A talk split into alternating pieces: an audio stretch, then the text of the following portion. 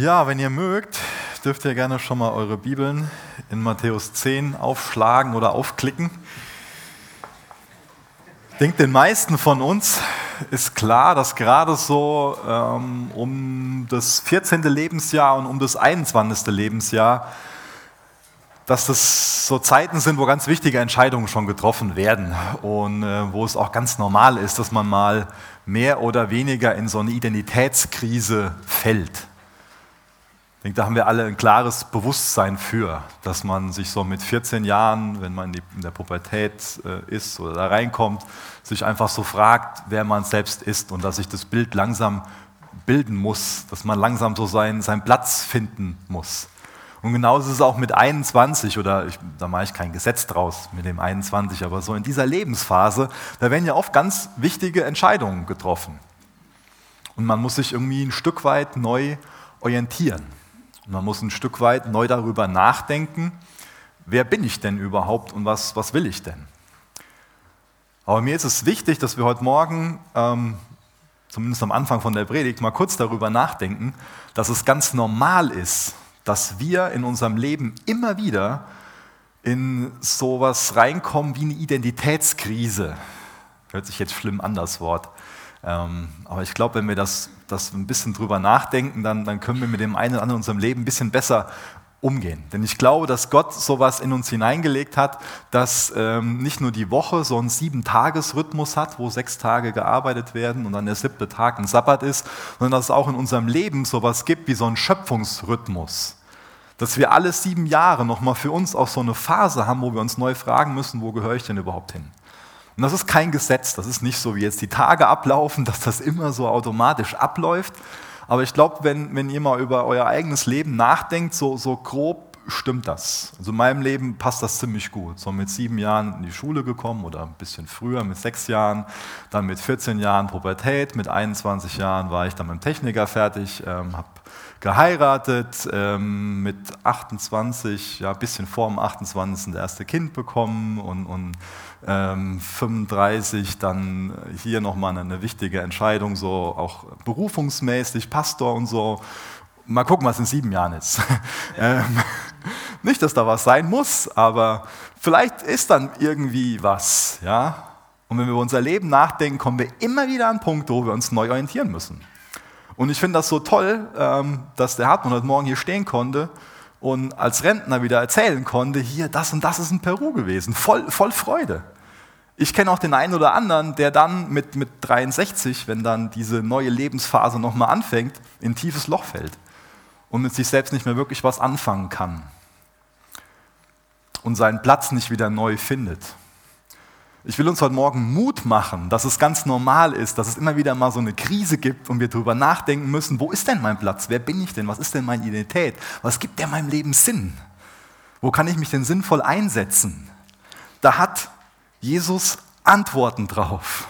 Das ist ein Geschenk, das wir heute Morgen in Matthäus 10 lesen dürfen, dass er uns beauftragt. Und das ist gut, dass es immer wieder mal eine Krise in unserem Leben gibt, dass wir uns immer wieder mal neu fragen müssen, wie geht es denn jetzt weiter? Um auch einfach vielleicht wieder neu formbar zu sein in der Hand des Schöpfers, des Töpfers, damit er uns eine neue Form bringen kann. Oft brauchen wir auch so eine, so eine Krise. Oft brauchen wir vielleicht auch so eine Lehre oder irgendwas, was in unserem Leben passiert, damit wir nochmal neu anfangen, nicht eingerostet sind, sondern neu anfangen, uns fragen, okay, wie, wie es denn jetzt so? Wie geht es denn jetzt so weiter? Was fange ich denn mit meinem Leben an? Für wen lebe ich das denn? Für welchen Namen? Für, für, für die Ehre welchen Namens? Will ich mir was mit meinem eigenen, will ich mit meinem Leben mir selbst irgendwie ein Denkmal bauen oder, oder geht es um die Ehre von, von Jesus? Und das ist toll, dass wir dann Gottes Wort aufschlagen dürfen, Matthäus 10, und da zum Beispiel wieder neu hören, du bist beauftragt. Du hast eine Mission. Christ zu sein, Teil von dieser Bewegung zu sein, das bedeutet, dass wir eine Aufgabe haben, dass wir nie irgendwie in so eine Leere hineinfallen müssen, dass es einen Sinn im Leben gibt, dass wir auserwählt sind und dass wir beauftragt sind.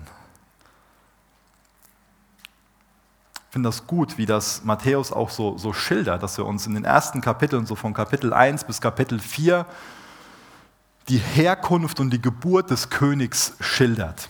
Und dann lesen wir auch in, in Kapitel 4 davon, dass die ersten Jünger berufen werden. Und dann in Kapitel 5 bis 7 gibt er uns so die Verfassung von seinem Königreich. Und dann Kapitel 8 bis 9, da demonstriert er seine Autorität. Und jetzt in Kapitel 10, da beauftragt er uns. Also er traut uns da auch was zu, er schickt uns los. Er gibt uns Ziele, eine Vollmacht und sendet uns auf eine Mission. Jeder, jeder Jünger ist damit gemeint. Vorher waren die Jünger quasi nur auf dem Beifahrersitz. Und jetzt bietet ihnen Jesus so den, den Fahrersitz an. Das ist jetzt kein Bild dafür, dass, dass sie jetzt wieder so ihre eigenen Herren sind in dem Sinne, sondern das ist ein Bild dafür, dass er sie beauftragt, nach, seinem, nach seiner Vision, nach seiner Mission zu handeln, von ihm bevollmächtigt. Und da frage ich dich ganz bewusst, ist es für dich jetzt heute Morgen ein unangenehmer Gedanke, dass jeder Christ ein Missionar ist, dass du beauftragt bist? Ist das so, so unbequem für dich oder ist es eine Ehre für dich? ist noch gar nicht so lange her, da war ein Freund bei mir und hat mir erzählt, so, hey, ich habe jetzt da ähm, auf der Arbeit das Projekt angeboten bekommen. Ich bin dafür auserwählt, er hat nicht das Wort auserwählt benutzt, aber ich sage jetzt mal auserwählt worden. Und es war für ihn voll die Ehre. Er hat das voll gefeiert. Oder vor ein paar Monaten kam unser Sohn nach Hause und hat uns stolz erzählt, dass er Teil von der Schulmannschaft im Fußball sein darf. Er hat das gefeiert. Feiern wir das, wenn wir das heute Morgen hören, dass wir auserwählt sind und beauftragt sind, von Jesus mit hineingenommen zu sein in seine, in seine Mission. Jesus, danke, dass wir dein Wort haben. Danke, dass du uns kennst. Danke, dass du unser Schöpfer bist. Danke, dass du gesprochen hast und alles ist in Existenz gerufen worden. Danke, dass du weißt, wie wir, wie wir so ticken, was wir so brauchen. Danke, dass du weißt, dass wir einen Sinn in unserem Leben brauchen. Danke, dass du uns beauftragst. Danke, dass du uns heute Morgen wieder herausfordern und ermutigen willst, uns beauftragen willst, uns mit hineinnehmen zu lassen in diese Mission. Danke, dass du das nicht willst, dass wir einfach so ein leeres Leben haben, dass wir orientierungslos sind und nicht so wissen, wo wir hingehören. Danke, dass du uns da hineinführen willst in die Berufung, die wir alle in dir haben. Amen. Wir lesen mal aus Gottes Wort die ersten drei Verse aus dem zehnten Kapitel des Matthäus-Evangeliums.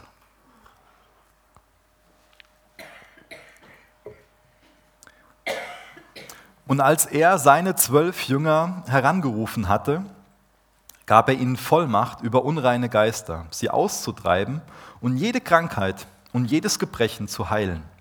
Die Namen der zwölf Apostel aber sind diese.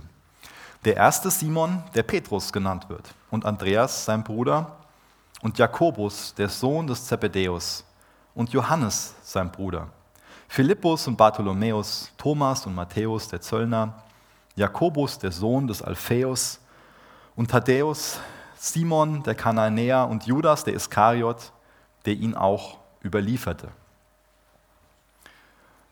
Das Erste, was mir auffällt, wenn ich durch den Text, durch das ganze zehnte Kapitel des Matthäus-Evangeliums hindurch lese, ist, dass Mission nach dem Vorbild von Jesus entscheidend ist, nicht optional, dass es eine essentielle Sache ist. Das heißt, für uns als Christ, wenn wir nicht missionarisch denken und handeln, und ich sage ganz bewusst denken und handeln, dann können wir nicht von uns denken, dass wir lebendige Christen sind, dass wir vor allen Dingen auch, auch biblisch sind. Wenn wir als Gemeinde eine biblische Gemeinde sein wollen, eine lebendige Gemeinde sein wollen, eine Gemeinde zur Ehre Gottes sein wollen, dann ist es wichtig, dass wir missionarisch denken und handeln. Das ist der eigentliche Zweck der Gemeinde. Jesus hat die Gemeinde nicht ins Leben gerufen, damit sie sich irgendwie um sich selbst dreht. Und heute Morgen drehen wir uns nicht um uns selbst, sondern wir versammeln uns im Namen von Jesus. Und wir wollen auf sein Wort hören. Wir wollen zugerüstet werden. Wir wollen Buße tun, umkehren, neu zum Kreuz kommen, seine Perspektive auf unser Leben bekommen. Wir versammeln uns und zerstreuen uns dann wieder. So eine beständige Bewegung von, von Jüngern. Aber wenn wir uns einfach nur versammeln und meinen, das ist unser Christsein, dann haben wir ein falsches Denken über unser Christsein. Das bedeutet nicht Christ zu sein. Christus sein bedeutet sich immer wieder als Christen zu sammeln und dann wieder zu verteilen, als Licht und Salz in dieser Welt. Und dieses, diese Mission, das ist nicht was, nicht was Optionales. Für uns als Gemeinde gibt es einzelne Sachen, die mal für eine Zeit lang dran sein können, die mal optional sind, die mal gut und richtig sein können. Und für eine andere Zeit ist dann was anderes dran. Aber insgesamt das Thema Mission, da können wir nie irgendwie von denken, so ja, das ist gerade nicht dran. Jeder Nachfolger ist ein Missionar. Die Gemeinde ist als ein Missionar für ihr Umfeld in diese Welt gestellt. Und wenn wir dem Muster von Jesus Vorbild folgen, dann ist Mission nach Jesu Vorbild gemeinsam, nicht einsam. Auch das sehen wir in dem, in dem Text. Da ist eine Gruppe von zwölf Personen. Das sind ganz unterschiedliche Menschen, ganz unterschiedliche Persönlichkeiten, die auch ganz unterschiedliche Gaben haben. Da ist nicht nur ein Typus, wo jetzt Jesus hergeht und sagt, ja, alle meine Jünger, die müssen so ticken wie der Petrus. So diese forschen Leute, die vorbrechen und, und Leiter sind, sondern das sind zwölf Personen, die unterschiedlich sind, die eine ganz unterschiedliche Vergangenheit haben. Der Petrus ist, wie gesagt, eher derjenige, der so impulsiv ist, der heißblütig war, ein Geschäftsmann, der aber auch im Reich Gottes regelmäßig so eine leitende Position eingenommen hat. Dann der Jakobus, der Sohn des Zebedäus, ein Fischer, der hat ein erfolgreiches Familienunternehmen verlassen, um dann Jesus nachfolgen zu können. Auch sein Bruder Johannes ist Jesus nachgefolgt. Er ist sehr temperamentvoll gewesen, auch so ein, so ein leidenschaftlicher Typ. Er ist so für seine Liebe zu Jesus bekannt. Aber dann ist auch so jemand dabei wie der Thomas, so ein rationaler Skeptiker, wo wir uns jetzt irgendwie so in unserem Hochmut denken können, hey Thomas, wie kannst du das denn anzweifeln, dass, dass Jesus der Christus ist? Aber ich bin ihm so dankbar, dass er da gezweifelt hat, weil wir so tiefe Texte, so tiefe Unterhaltungen mit Jesus dann überliefert bekommen haben, jetzt in Gottes Wort haben. Auch der Matthäus, der Autor von dem Evangelium, was wir uns gerade ansehen, ist so ein ganz eigener Typ. Ich denke eher so jemand, der, der kühl ist und berechnend war, zumindest war. Als Zöllner hat er so sein eigenes Volk betrogen. Aber Jesus hat was verändert in seinem Leben. Vorher war ein Verräter. Jetzt gebraucht er ihn, um dieses Evangelium zu schreiben. Dann ist auch der Jakobus, Sohn des Alpheus, mit in dem Team. Und von dem hören wir fast nichts. Durch außerbiblische Quellen wissen wir an sich, dass er sein ganzes Leben lang treu war. Aber wir lesen fast nichts über ihn, nur seinen Namen. Simon der Eiferer. Bevor er Jesus nachgefolgt hat, ist er ein Zelot gewesen, ein Guerillakämpfer, der wollte das Königreich Gottes mit Gewalt einführen. Und jetzt bekommen wir langsam so die einzelnen Leute vor Augen und fragen uns vielleicht, wie kann das denn sein, dass da ein Matthäus, der sein eigenes Volk verraten hat, im gleichen Team ist wie so ein Zelot, der wirklich mit Gewalt gegen so Menschen vorgegangen ist. Und dann ist da sogar noch so jemand im Team wie der Judas Iskariot, der später Jesus verraten hat. Materialist, dem es an sich nur um, um Geld ging wo vielleicht auch Macht eine große Rolle gespielt hat. Der hat schlussendlich so seine engsten Freunde verraten. Wegen so ein bisschen Geld. Wenn wir uns den Beinamen von dem angucken, Iskariot, dann gehen einige Gelehrte davon aus, dass er zu den Sikariern gehört hat. Vielleicht sagt euch das nicht, dieser Name ist noch nicht weiter schlimm, ich kann das ganz kurz erklären. Die Sikarier waren nochmal eine Untergruppe von den Zeloten. Und wie gesagt, die Zeloten waren schon gewaltbereite Guerillakämpfer. Und die Sikarier, die waren dafür bekannt, dass die ein Messer mit sich rumgetragen haben unter diesem, dieser großen Tunika und sind dann ähm, gerade durch äh, Menschenmengen und so haben die das öfter gemacht, die ein Messer unter dem Umhang gehabt und haben dann zum Beispiel, wenn dann ein römischer General da war, den einfach heimtückisch von hinten in den Rücken gestochen und der ist dann verblutet und haben dann wieder den, die Tunika drüber und sind weitergelaufen. Jetzt habe ich nicht alle zwölf, habe ich nicht zu allen Zwölfen was gesagt, mir ging es doch nur darum, mal kurz zu sagen, das ist ein ganz bunter Haufen. Also von ihrer Persönlichkeit her, auch von ihrer Vergangenheit her. Und Jesus formt daraus ein Team. Er beruft diese Menschen in seine Nachfolge. In ganz vielen Religionen ist das so, dass diese Personen irgendwie idealisiert werden und ein Stück weit mit angebetet werden. Aber wenn wir heute Morgen über die Person nachdenken, dann sehen wir uns da irgendwie drin, oder? Und es gibt uns doch Hoffnung. So Menschen wie du und ich will Jesus in seine Nachfolge berufen. Das ist an sich ein tolles Bild für Gemeinde, ein ganz bunter Haufen, unterschiedliche Leute, die aber vereint sind in der Mission, die Jesus für sie hat. Und genauso wollen wir doch sein als Gemeinde. Ein ganz bunter Haufen, Leute unterschiedlichem Hintergrund, die sich in ihren Gaben ergänzen und dann in der Mission, die Jesus für uns hat, vereint sind.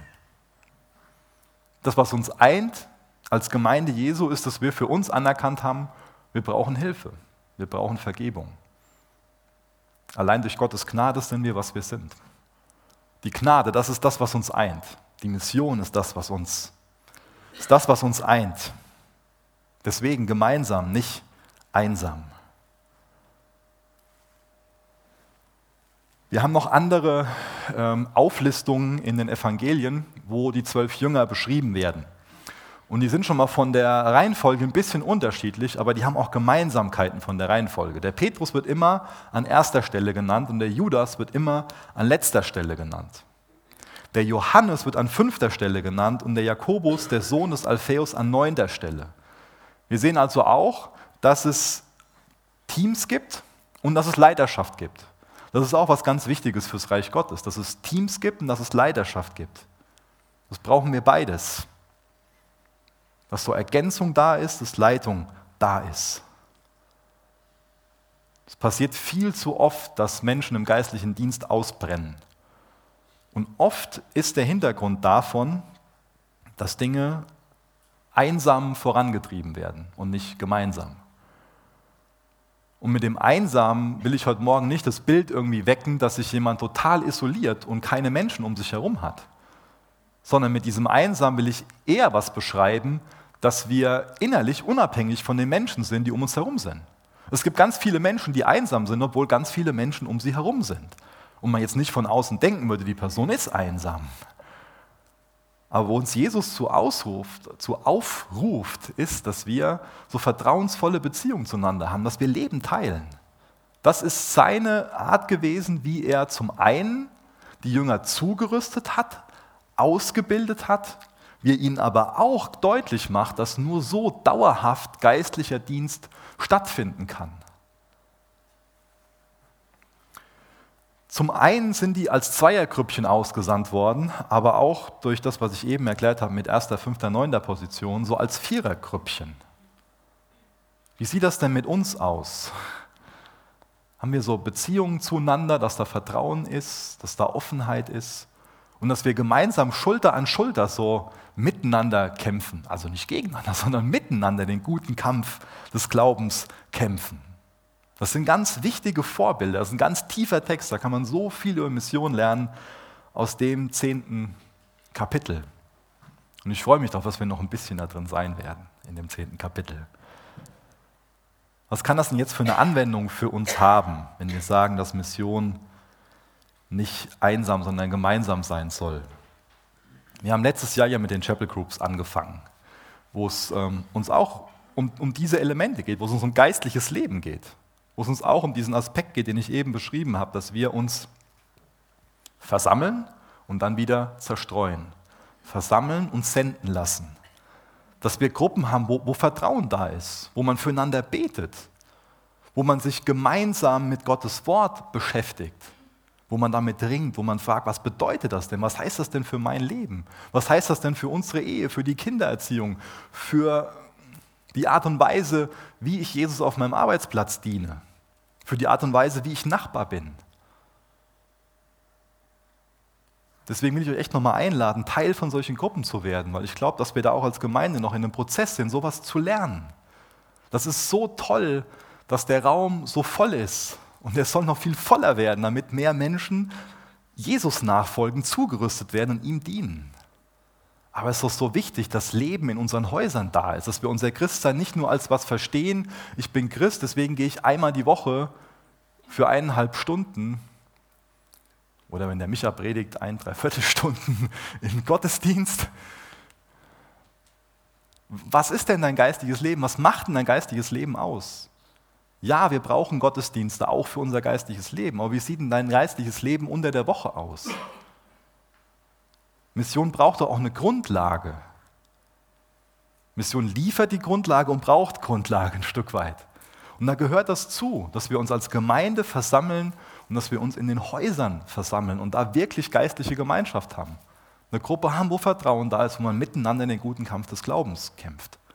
Das sind keine Gruppen, wo man sich um sich selbst dreht, sondern wo man sich um Jesus dreht und sich gegenseitig ermutigt, Salz und Licht in dieser Welt zu sein. Da können wir als Gemeindeleitung eine Struktur anbieten, aber füllen kann das nur jede einzelne Gruppe und jede einzelne Person. So, bevor ich mich in dem Thema verrenne, lesen wir besser Vers 5 und Vers 6 um mehr über die Mission zu lernen, die nach Jesu Vorbild funktioniert. Vers 5 und Vers 6. Diese zwölf sandte Jesus aus und befahl ihnen und sprach, geht nicht auf einen Weg der Nationen und geht nicht in eine Stadt der Samariter, geht aber vielmehr zu den verlorenen Schafen des Hauses Israel. Meine nächste These ist, dass Mission nach Jesu Vorbild strategisch ist. Jesus hatte eine klare Strategie, ein bestimmtes Ziel in der Art und Weise, wie er seine Jünger aussendet. Ganz ehrlich, vor ein paar Jahren ist mir der Text mal ziemlich aufgestoßen so. Da habe ich mich ein bisschen darüber geärgert. Wie kann das denn sein, dass Jesus jetzt hier sein eigenes Volk bevorteilt? Könnte man jetzt denken, oder? Vielleicht ging es noch einem heute Morgen so und der Gedanke kam. Ist es so, dass Jesus hier sein Volk bevorteilt? Ich glaube, Jesus weiß eher, er hat zwölf Personen. Und es geht darum, mit den zwölf Personen so das meistmögliche zu erreichen. Und Gottes Plan ist, zuallererst seinem eigenen Volk zu dienen. Das ist also wie so ein Stein, den er ins Wasser wirft und dann zieht das Kreise. Jesus weiß, dass er hier strategisch vorgehen muss, dass es hier um Prioritäten geht. Er konnte mit den zwölf nicht anfangen und sagen, okay, Petrus, du bleibst jetzt mal hier in Jerusalem und der nächste geht nach Rom und der andere ähm, nach Madrid. Wenn Madrid so alt ist, das weiß ich gar nicht. Ähm, aber um Bild zu bleiben, er konnte nicht einfach so über die ganze Welt verteilen. Er musste Prioritäten setzen. Und das macht Jesus hier. Ihr habt einen ganz bestimmten Plan. Sein Plan war zuerst zu den Juden und später zu den Nationen. Und auch da sehen wir ja die einzelnen Kreise dann. Das können wir am Anfang der Apostelgeschichte gut nachlesen.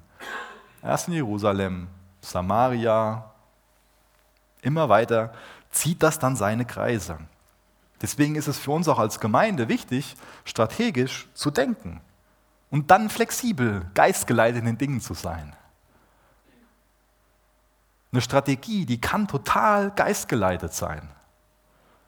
Deswegen ist es gut, wenn wir uns fragen als Gemeinde, Jesus, wie willst du uns denn im Jahr 2019 gebrauchen?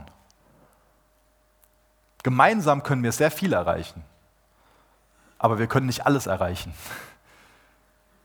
Deswegen ist es oft so in Gemeinde, dass es hier und da schon mal so verstanden wird, dass man irgendwie gegen was ist, aber dass es genauso wie jetzt hier in diesem Text nicht darum geht, dass man gegen was ist. Jesus waren jetzt hier die Nation nicht egal. Es ist nicht so, dass er keine Liebe für die Menschen da hatte. Aber das wird schon mal vorgeworfen, wenn Prioritäten gesetzt werden, dass da keine Liebe für die Menschen da ist. Ihm war klar, hier müssen Prioritäten gesetzt werden. Und genauso ist es für uns als Gemeinde. Wenn wir alle uns irgendwie als Einzelkämpfer verstehen und ich weiß nicht, wie viele Leute heute Morgen da sind, vielleicht 140, 150 eigene Fronten aufmachen, können wir dann den Kampf gewinnen? Können wir dann das, das Reich Gottes bauen, Gemeinde bauen in Jesu Namen?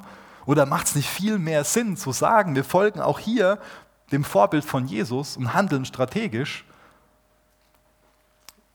Schulter an Schulter gehen wir das eins nach dem anderen an.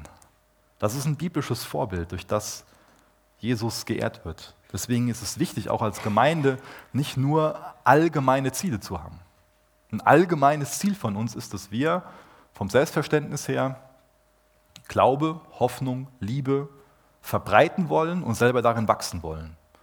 Das sehen wir ganz klar, ganz oft in der Bibel, dass das ganz gut diese Mission von Jesus beschreibt. Die Worte standen auch über dem Leben von Jesus, über dem Leben von Paulus und über vielen anderen. Aber was heißt das jetzt hier konkret in Seelbach? Glaube, Hoffnung, Liebe zu verbreiten. Im Ahrtal, im Land-Ill-Kreis, darüber hinaus. Was heißt das? Lass uns immer wieder genau dafür als Gemeinde ins Gebet gehen und ihn fragen, Jesus, was sind die Werke, die du im Vorhinein für uns bereitet hast? Und dann eine Einheit bilden, Schulter an Schulter diesen guten Kampf des Glaubens kämpfen. Wir lesen Vers 7 und Vers 8. Wenn ihr aber hingeht, predigt und sprecht, das Reich der Himmel ist nahe gekommen. Heilt Kranke, weckt Tote auf, reinigt Aussätzige, treibt Dämonen aus. Mission nach dem Vorbild Jesu ist ausgewogen. Hier werden unterschiedliche Dinge benannt.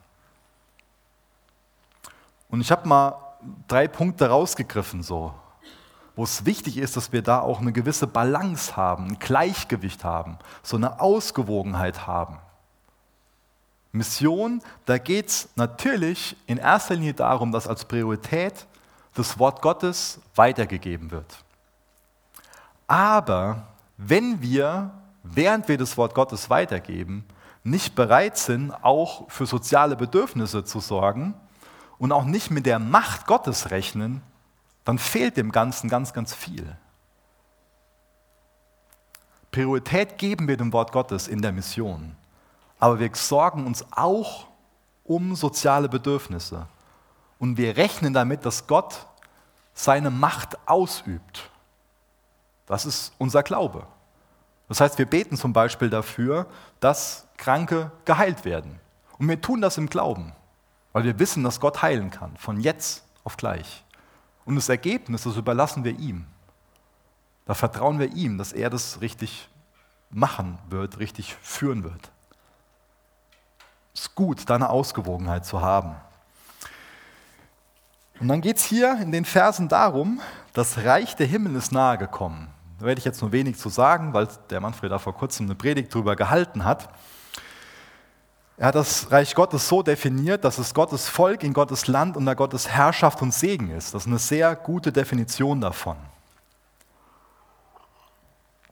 Wenn jetzt hier also gesagt wird, dass das Reich der Himmel nahe gekommen ist, dann wird gesagt, der König Jesu ist nahe gekommen. So die Herrschaft des Königs Jesus, die bricht herein. Das ist für uns ja dieses Spannungsfeld, was wir gerade nicht so total durchdringen können. Dieses schon jetzt, aber noch nicht so, noch nicht so richtig. Ja? Hier geht es darum, dass, dass Jesus hereinbricht. Und wenn Mission, wenn die nicht Jesus verkörpert, wie will sie denn dann glaubwürdig sagen, dass das Reich der Himmel nahe gekommen ist? Mission steht immer im Zentrum von Mission. Jesus steht immer im Zentrum von Mission. Wenn es nicht im Kern um, um ihn geht, wenn es nicht darum geht, dass er verkörpert wird, auf was weist Mission dann hin? Dann kann sie nur scheitern. Das heißt, Mission kann nur von Menschen nach vorne gebracht werden, die selbst Reue und auch Glauben an Jesus verkörpern. Sonst wird sie scheitern. Wir lesen mal in Vers 8b weiter. Da sehen wir, oder da lesen wir, umsonst habt ihr empfangen, umsonst gebt. Verschafft euch nicht Gold, noch Silber, noch Kupfer in eure Gürtel, keine Tasche auf dem Weg, noch zwei Unterkleider, noch Sandalen, noch einen Stab. Denn der Arbeiter ist seiner Nahrung wert. Wenn ihr aber in eine Stadt oder in ein Dorf einkehrt, so forscht, wer darin würdig ist, und dort bleibt, bis ihr weggeht. Wenn ihr aber in das Haus eintretet, so grüßt es. Und wenn nun das Haus würdig ist, so komme euer Friede darauf. Wenn es aber nicht würdig ist, so wende sich euer Friede zu euch zurück. Und wenn jemand euch nicht aufnehmen, noch eure Worte hören wird, geht hinaus aus jenem Haus oder jener Stadt und schüttelt den Staub von euren Füßen. Wahrlich, ich sage euch, es wird dem Land von Sodom und Gomorra erträglicher ergehen am Tag des Gerichts als jener Stadt. Mission nach dem Vorbild von Jesu, vertraut auf Jesus, ist leidensbereit und hat keine Allüren. Ist es bei uns so, wenn wir an Mission denken, dass wir bereit sind, auf Jesus zu vertrauen, leidensbereit zu sein, keine Allüren zu haben? Jeder Christ ist Missionar. Also denken wir jetzt nicht nur hier an die Personen, die irgendwie ausgesandt werden, sondern beziehen es auf uns wie sieht das Leben im Glauben für, für dich persönlich aus? Wie vertraust du auf Jesus? Wie leidensbereit bist du? Hast du keine Allüren? Die Jünger, die hier ausgesandt werden, die sollten sehr praktisch denken. Die sollten nur das Allernötigste mitnehmen. Und sie sollen sich darauf verlassen, dass das, was sie tun, in den Augen von Jesus Arbeit ist und dass er sie versorgen wird. Dass Gott ihre Bedürfnisse erfüllen wird.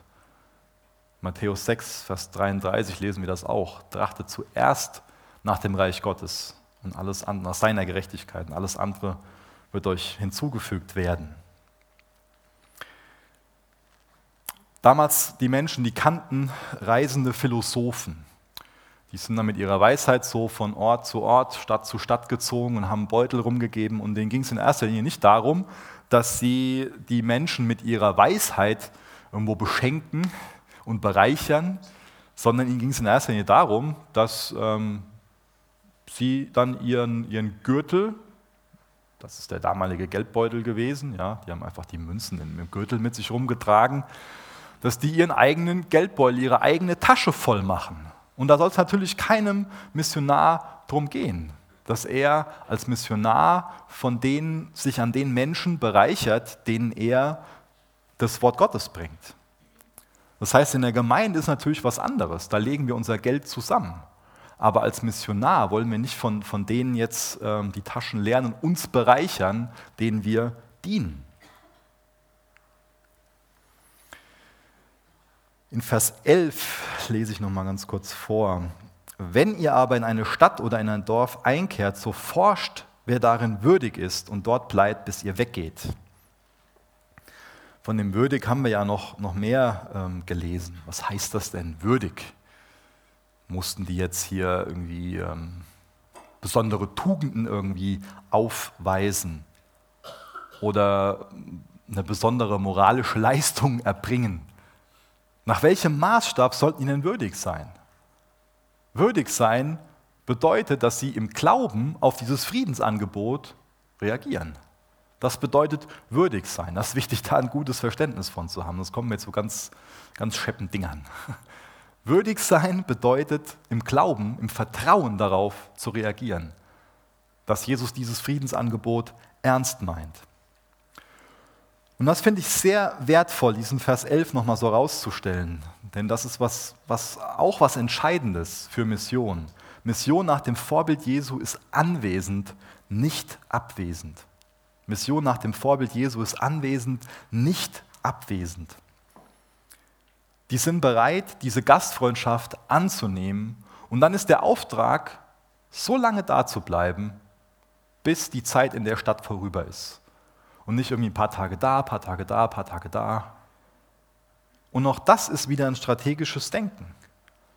Auch das ist eine Aufforderung an uns heute, dass wir voll da sein sollen, wo wir sind dass wir da auch die Gastfreundschaft annehmen sollen, dass wir aber auch selbst wirklich in Gastfreundschaft, das ist jetzt kann ich nicht auf Grundlage von dem Vers sagen, aber von vielen anderen Versen, dass wir selbst Gastfreundschaft leben sollen. Wie sieht das denn mit dir in deiner Nachbarschaft aus? Bist du voll da, wo du lebst? Bist du voll da, wo du lebst? Oder hast du für dich noch irgendwie Sachen im Hinterkopf, dass du meinst, ja, wenn ich jetzt noch irgendwie mehr zugerüstet werde oder wenn das noch in meinem Leben passiert und das und das und dann kann ich vielleicht mal was von Jesus weitersagen. Die Jünger waren hier voll da, wo Jesus sie hingesandt hat. Von vorne bis hinten wollten sie einen Einfluss ausüben, da, wo für das Evangelium eine Tür aufgegangen ist. Das ist ganz wertvoll. Da sollten die einen Einfluss ausüben, mit den Menschen Leben teilen. Das sind so viele biblische Prinzipien drin. So viel, was uns bereichern kann, was uns auch dazu helfen kann, dann im Sieg zu leben, in, in unserer Bestimmung zu leben, wirklich Sinn im Leben zu haben.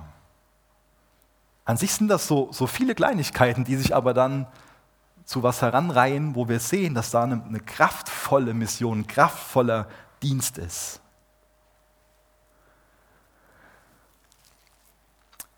Die nächste These ist, Mission nach dem Vorbild Jesu bringt Frieden und Gericht. Auch das haben wir in den Versen gelesen. Jetzt in dem Abschnitt Vers 8b bis Vers 15.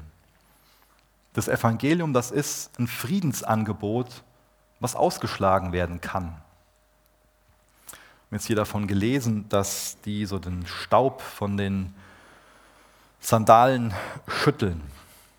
Das ist eine Gerichtsankündigung.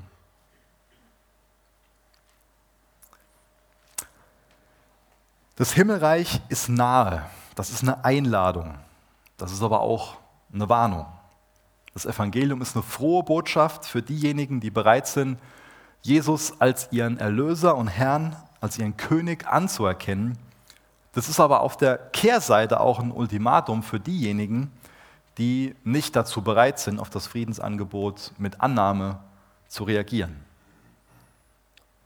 Jesus streckt, Gott streckt seine Hand in Jesus zu uns aus. Das ist das, was Jesus, Jesus will. Jesus will jeden einzelnen Menschen retten. Aber wenn wir das Friedensangebot ausschlagen, dann kommt Gericht. Was dann bleibt, ist Gottes Zorn. Gott streckt sich in Liebe nach uns aus, aber wenn wir seine Liebe ablehnen, dann bleibt nur Gottes Zorn. Deswegen ist es wichtig, dass wir eine klare Entscheidung treffen, dass wir uns auf die Seite von Jesus schlagen und auch bei ihm bleiben. Vielleicht stört das den einen oder anderen. Vielleicht hadert der ein oder andere damit, dass es da nur dieses Entweder-Oder gibt. Dass es nur die Möglichkeit gibt, entweder zu Jesus Ja zu sagen oder Nein zu sagen, dass es da nicht so etwas Neutrales gibt. Vielleicht empfindet das der ein oder andere als, als eng oder als exklusiv. Aber ganz ehrlich sollten wir die Perspektive haben, dass es einfach nur riesengroße Gnade ist, dass da überhaupt ein Friedensangebot gegenüber uns Menschen da ist, oder? Das sollten wir feiern. Denk mal drüber nach, was für einen Preis Jesus dafür bezahlt hat, dass er uns Frieden, Versöhnung anbieten kann, sein eigenes Leben. Wie kann er dir mehr Liebe zeigen? Wie kann dir Jesus mehr Liebe zeigen, als sein eigenes Leben für dich hinzugeben? Wie? Das ist gar nicht möglich. Deswegen seh es aus der Perspektive, das ist die richtige Perspektive, diesen Preis zu sehen, den Jesus bezahlt hat, dass er dir völlig unverdient dieses Friedensangebot macht. Ich habe das nicht verdient, dass Jesus für mich am Kreuz stirbt. Gott schuldet mir überhaupt nichts und Gott schuldet auch dir gar nichts. Gott schuldet dir nichts. Aber Gott liebt dich. Gott macht dir dieses Friedensangebot. Er streckt sich nach dir aus. So ist Gott.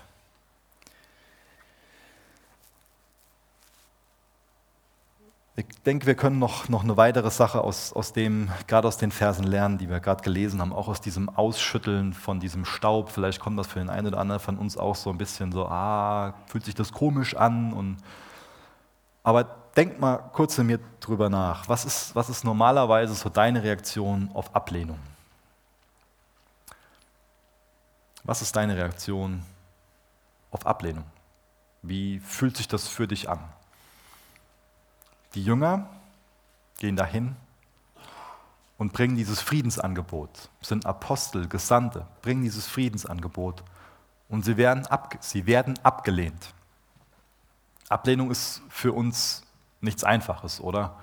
Damit kämpfen wir schon mal. Das, das macht uns schon zu schaffen. Das nagt an uns. Und das kann schon mal sehr schwierig sein, abgelehnt zu werden.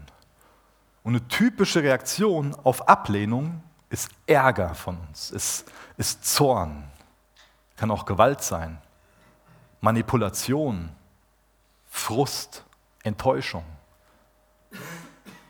Das ist nichts Unverschämtes, zu was die Jünger hier aufgefordert werden, sondern auch in einer gewissen Art und Weise eine gute Reaktion, um Ablehnung zu verarbeiten. Was die Jünger hier machen sollen, ist, sie haben liebevoll das Friedensangebot überbracht. Sie haben Jesus, sie haben von Jesus erzählt. Sie haben dieses Friedensangebot überbracht, was absolut unverdient ist. Dann wird mit Ablehnung reagiert. Die Waffe der Jünger ist hier Freundlichkeit, ist nicht, dass sie irgendwie arrogant reagieren und voll Ärger sind und enttäuscht sind. Und Eine kurze Randnotiz. Wenn du enttäuscht bist, kann das ganz schnell ein Einfallstor vom Teufel sein. Verletzte Gefühle, Enttäuschung gebraucht ganz oft der Teufel, um für viel Verwirrung, für viel Streit zu sorgen. Nochmal zurück zum Text. Die Jünger sollen hier nicht mit Ärger und, und Rache und Zorn auf diese Ablehnung reagieren, sondern sie sollen mit Respekt darauf reagieren, sollen so die freie Entscheidung des Gegenüber akzeptieren. Und das ist auch für uns so. Wir, wir können niemanden irgendwie, wir sollen auch niemanden bekehren. Das können wir nicht, das sollen wir auch nicht. Und irgendwie mit Druck und Manipulation und Zwang Vergesst es. Entweder Menschen glauben an Jesus oder sie lehnen ihn ab. Und dann ist es hier eine Art und Weise für die Jünger, das auch in Anführungsstrichen zu verarbeiten. Den Staub auszuschütteln, den dazulassen und zu gehen. Jetzt am Ende der Predigt will ich mit euch noch mal ganz kurz zurückgehen zu Matthäus 9, Vers 35. Denn ich will das Ganze nochmal in fünf Worten zusammenfassen, wie Mission funktionieren kann. Nämlich in Sehen, in Sorgen, in Beten, in Empfangen und in Gehen. Sehen, Sorgen, Beten, Empfangen und Gehen. Wir lesen nochmal Matthäus 9 ab Vers 35. Und Jesus zog umher durch alle Städte und Dörfer und lehrte in ihren Synagogen und predigte das Evangelium des Reiches und heilte jede Krankheit und jedes Gebrechen. Als er aber die Volksmengen sah, wurde er innerlich bewegt über sie, weil sie erschöpft und verschmachtet waren wie Schafe, die keinen Hirten haben. Dann spricht er zu seinen Jüngern, die Ernte zwar ist groß, die Arbeiter aber sind wenige. Bittet nun den Herrn der Ernte, dass er Arbeiter aussende in seine Ernte. Ich finde die Reaktion von Jesus echt ergreifend, dass er sieht und dann Mitleid hat. Wie, wie geht uns das? Es muss mit dem Sehen anfangen. Wir sollten erstmal Bedürfnisse wahrnehmen. Ein alttestamentlicher Hintergrund für diesen Text ist Hesekiel 34. Könnt ihr gerne nachher mal zu Hause lesen, ganz wertvoller Text und das dann noch als Hintergrund für Matthäus 10 zu haben. Was Jesus hier sieht in diesen Menschen sind Schafe, die sich verirrt haben, die sehr bedrückt sind, beladen sind, orientierungslos sind. Er nimmt diesen Zustand wahr. Durch Ezekiel 34 wissen wir, dass ähm, damals die Hirten Israels total untreu waren den Schafen gegenüber. Und da lesen wir dann auch von dieser Prophezeiung, dass der Messias als Hirte kommen wird. Und das erfüllt sich hier. Das ist so ein Geschenk, dass uns Jesus ein Vorbild darin ist, zu sehen, diese Bedürfnisse wahrzunehmen. Und als nächstes ist es so, dass er sich sorgt. Nicht in dem Sinne, dass er sich Sorgen macht, mir ist da einfach kein besseres Wort eingefallen. Ähm, vielleicht wäre es besser gewesen, Mitleid haben hinzuschreiben. wenn wir so Menschen sehen, können wir auch anders reagieren. Wir können uns irgendwie über sie stellen und richten und meinen so, oh, wie bescheuert ist das denn, so zu leben und so zu leben und irgendwie von oben herab und dann, und die sind ja selbst dran schuld, wenn die so sind. Ja, selbst wollte er nicht besser. Hm. Was ist denn unsere Reaktion? Werden wir innerlich bewegt? Oder werden wir da vielleicht mit unserem eigenen Stolz konfrontiert? Mit unserer Überheblichkeit? Damit, dass wir Jesus überhaupt nicht ähnlich sind, sondern das Gegenteil von demütig sind. Aber Jesus wurde innerlich bewegt. Bei uns kann es natürlich so sein, dass wir einfach zu bequem sind, dass es uns einfach egal ist. Dass wir vielleicht auch zu viel Angst haben von dem, vor dem, was dann Menschen über uns denken könnten. Denk mal über Scham nach. Scham macht uns zu Außenseitern, nicht der Inhalt von unserem Glauben. Für den Inhalt von unserem Glauben brauchen wir uns nicht schämen. Scham macht uns zu Außenseiter und verbindet uns im Mund. Vielleicht sind wir einfach zu apathisch, dass wir das Mitleid von Jesus nicht teilen. Aber Jesus sieht und er bekommt Mitleid. Und ich weiß, dass ich heute Morgen dafür Buße tun muss, dass es mir oft anders geht. Und Jesus lädt uns dazu ein, genau auch dafür heute Morgen Buße zu tun, umzukehren, ihm es zu bekennen, dass wir uns da versündigt haben an seinen verlorenen Schafen. Das nächste ist, dass wir in Vers 37 und 38 davon lesen, dass wir beten sollen. Das ist auch das Vorbild von, von Jesus. Wir sehen immer wieder, dass er ins Gebet geht. Die Ernte ist groß. Jesus sieht eine große Ernte. Wir sollten eine große Ernte sehen, wenn wir an Seelbach denken, wenn wir ans Ahrtal denken, wenn wir an Land-Dill-Kreis denken, an Deutschland denken. Das Grab ist leer. Gott ist nicht am Ende mit diesem Land, mit dieser Welt. Jesus lebt. Und hoffentlich leben auch wir als seine Gemeinde. Wir sollen beten, dass mehr Arbeiter in die Ernte gesendet werden, weil es einfach kläglich wenige sind. Und wir selbst sollten bereit sein, genau wie die Jünger, Antwort auf unser Gebet zu werden. Vielleicht ist das ein Grund für viel Gebetslosigkeit, dass wir nicht bereit sind, die Antwort auf unser eigenes Gebet zu werden. Deswegen kann Beten schon mal ganz schön gefährlich sein. Ich hoffe nicht, dass ich jetzt jemanden da verschrecke zu beten. lasst uns dafür beten und lasst uns bereit sein, auch im Gebet dann Mitleid zu bekommen, zu sehen, dass unser Herz verändert wird, dass uns Jesus demütig macht. Dass er uns einen Blick gibt, eine Perspektive gibt, dass wir auch die Ernte sehen, dass wir uns mit hineinnehmen lassen. Und dann gehen wir jetzt nochmal für die nächsten zwei Dinge in unseren Text ähm, nach Matthäus 10, Vers 8. Dadurch komme ich auf das Wort empfangen. Die Jünger, die erhalten zwei Sachen. Das eine ist, in Anführungsstrichen ein Training, eine Ausbildung. Und das andere ist Vollmacht. Wenn Jesus uns zu was beruft, dann rüstet er uns auch zu und dann gibt er uns auch Vollmacht. Wenn Gott ruft, den befähigt er. Und ich finde das toll, in was für eine Art und Weise hier Ausbildung geschieht.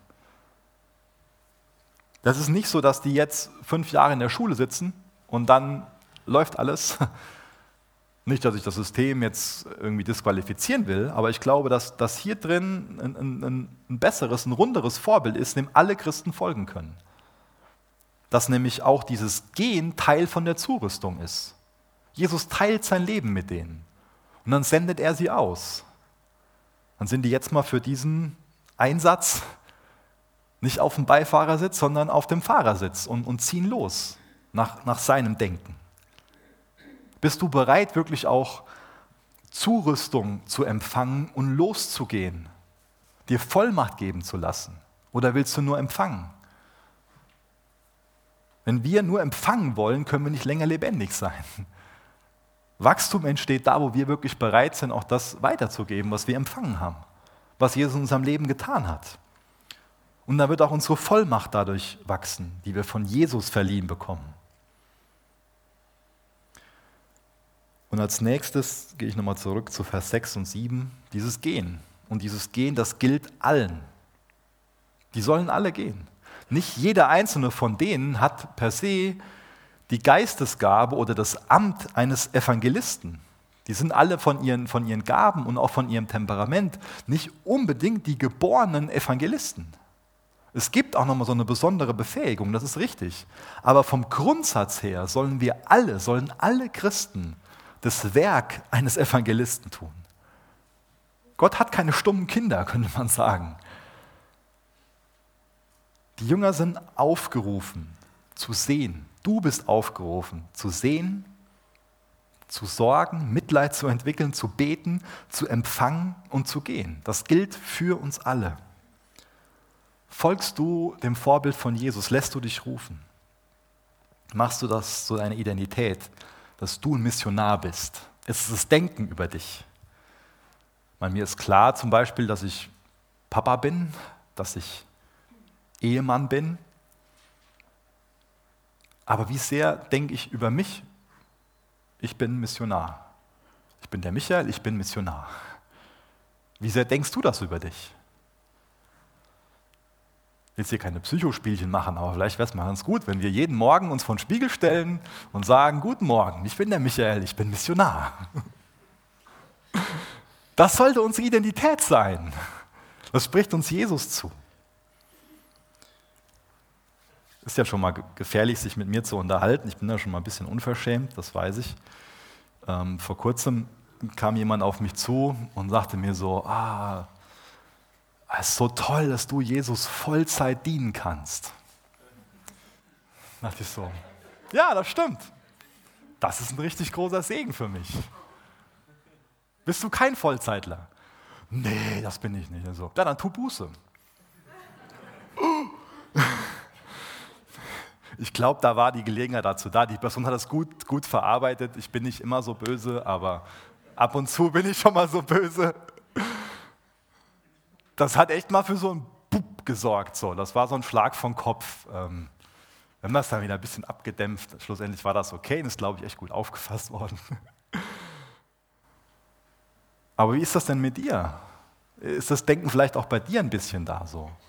Weil das war die Erklärung dafür so. Ja, ich habe nur so wenig Zeit, Jesus zu dienen.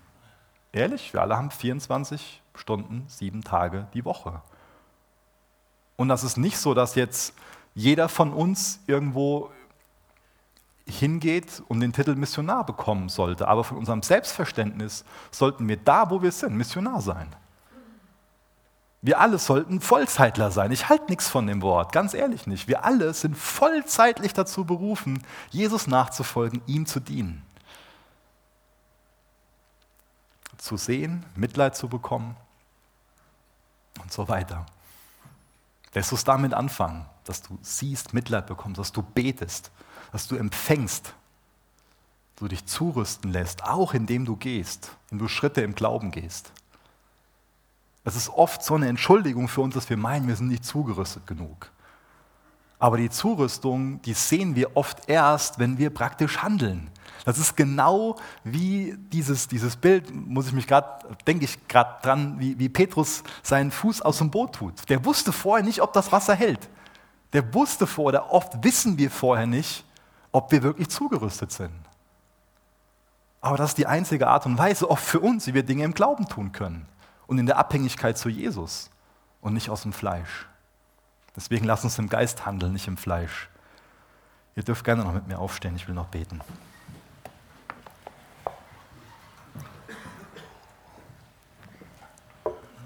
Jesus, danke, dass dein Wort lebendig ist schärfer wie ein zweischneidiges Schwert. Danke, dass es in unser Herz dringt, in unsere Gedanken dringt, dass es uns damit konfrontiert, dass Dinge rausschneidet. Und Jesus, wir wollen den Platz, den es macht, dafür nutzen, dass du mehr Raum bekommst in uns. Jesus, hilf uns, Missionare nach deinem Vorbild zu sein. Zerbrich unsere Herzen über den Zustand von dieser Welt, von unserem Umfeld. Mach, dass wir eine Last bekommen für die Verlorenen. Hilf uns zu sehen, betroffen zu werden, Mitleid zu bekommen, im Gebet zu verharren, beständig im Gebet zu bleiben, beständig zu empfangen, uns zurüsten zu machen, zu lassen, uns Vollmacht geben zu lassen und uns dann senden zu lassen. Jesus, schenk du uns den Glaubensgehorsam dafür. Und Jesus, mir tut es wirklich leid, was ich für einen Blick oft auf meine Mitmenschen habe, dass ich nicht verlorene Schafe sehe, sondern beurteile. Jesus, du kennst unser aller Herzen, du weißt, von was wir heute Morgen umkehren sollten. Danke, dass uns deine Gnade dazu einlädt. Mach du uns vielmehr zu Boten der Hoffnung, zu Boten, die Frieden verbreiten, die dein Evangelium verbreiten. Amen.